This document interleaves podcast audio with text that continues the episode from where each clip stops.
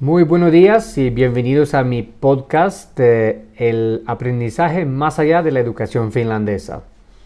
Quiero iniciar este podcast con una introducción al tema que pretendo presentar aquí en una serie de entrevistas y otros formatos de trabajos de contenidos acerca de la educación finlandesa, la pedagogía de Finlandia y el más allá de la educación finlandesa.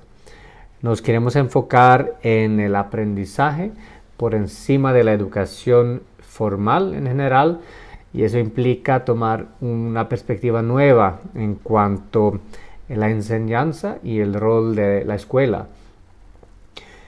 Estoy en Bogotá, Colombia, dando una gira entre eh, las ciudades principales y después de unas charlas en Medellín y Cali, ahora en Bogotá, quisiera compartir una introducción que, que resulta ser bastante interesante para los colombianos y que sé que es bastante interesante para todos los latinos eh, y español hablantes que quieran saber más acerca de la educación finlandesa y la historia de la educación finlandesa.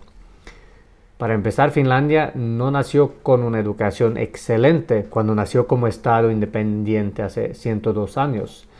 Finlandia nació como un estado en eh, eh, lucha entre los superpoderes de Suecia y Rusia y tenía que empezar a formar sus propias políticas eh, desde la nada prácticamente. Después de mucha pobreza y hasta la esclavitud, tenía que empezar a formar sus políticas para poder salir adelante como, como país tenían que eh, encontrar maneras de progresar económicamente, eh, de la educación y los aspectos sociales.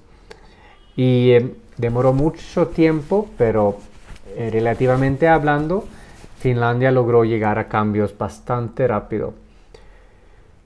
Esto lo queremos utilizar como ejemplo también de inspiración a estados que están con problemas, con complicaciones, con corrupción, con políticos que de pronto no siempre eh, saben priorizar la educación.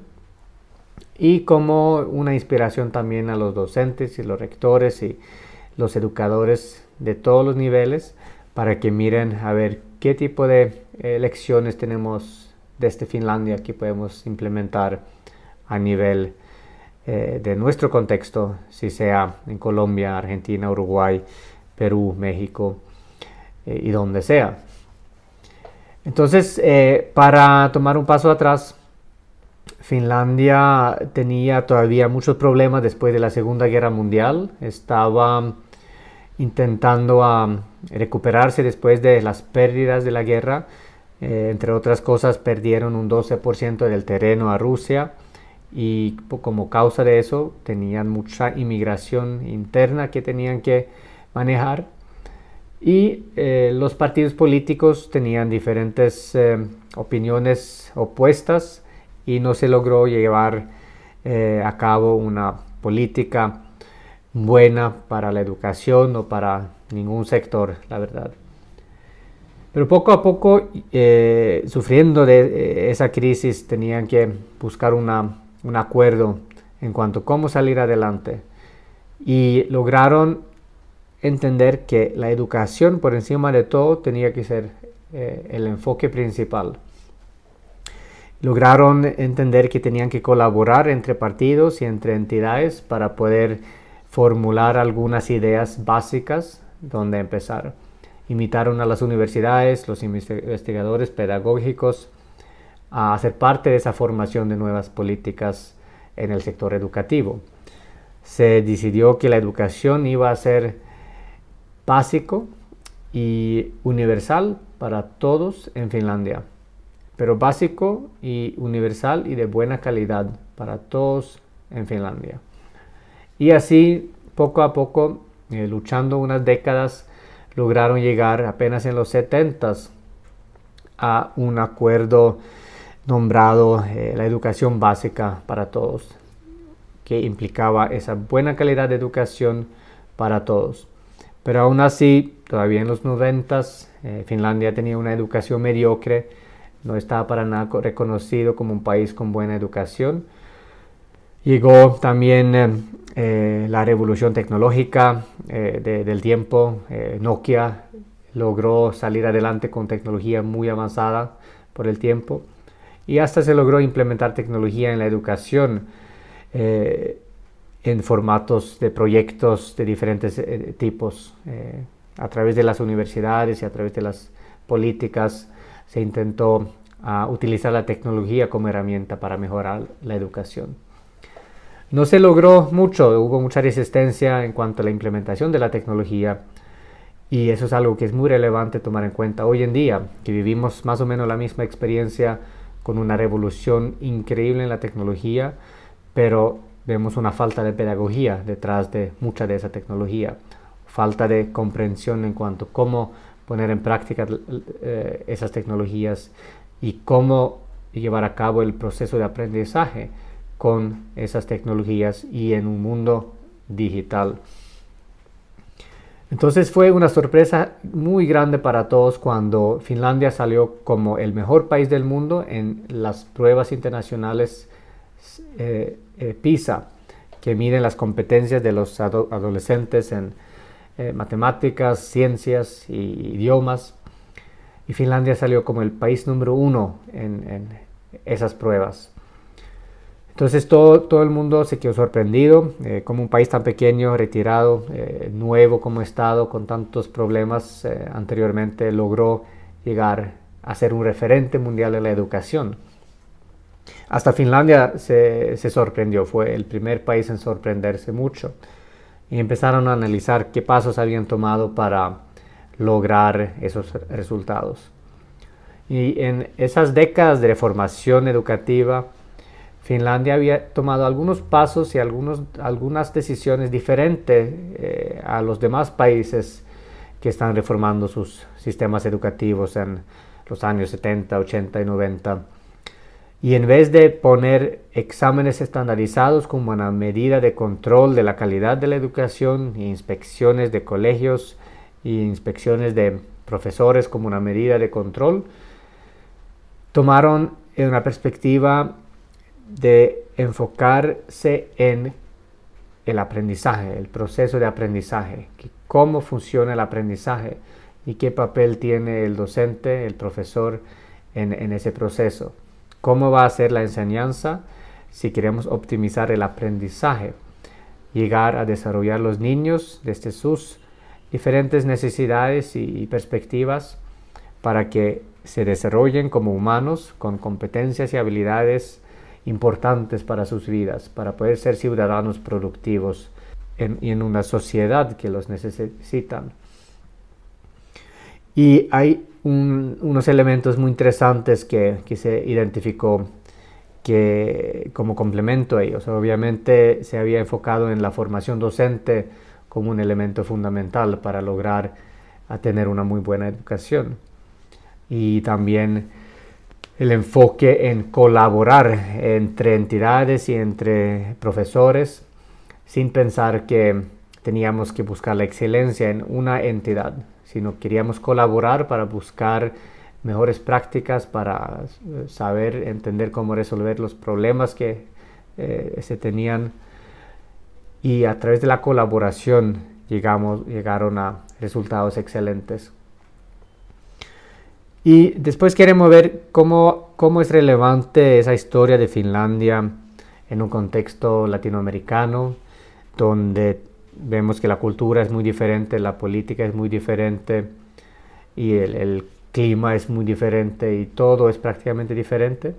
Pero lo que no es diferente es el cerebro humano y la psicología del aprendizaje que aplica para todo ser humano y que necesita el ser humano pequeño, un niño, para motivarse a aprender eh, y, desarrollarse como humano. Entonces, eh, hay algunos elementos que vamos a tratar en esta serie de, este podcast. Eh, algunos elementos tienen que ver con la pedagogía digital. No podemos ignorar que vivimos ya en un mundo digital.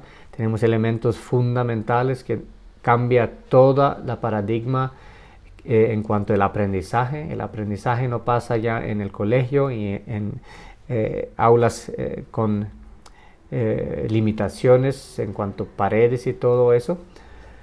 Y las fuentes de la información está ilimitada. Los niños tienen acceso al Internet y los medios sociales, muchas herramientas digitales y tecnológicas para no solamente consumir más información de varias fuentes, pero más que todo para producir su propio conocimiento, sus propias informaciones, eh, observando también la psicología del aprendizaje en, en, cuanto a cómo se aprende construyendo información sobre lo que uno ya sabe, en vez de simplemente intentar adquirir información de una manera pasiva.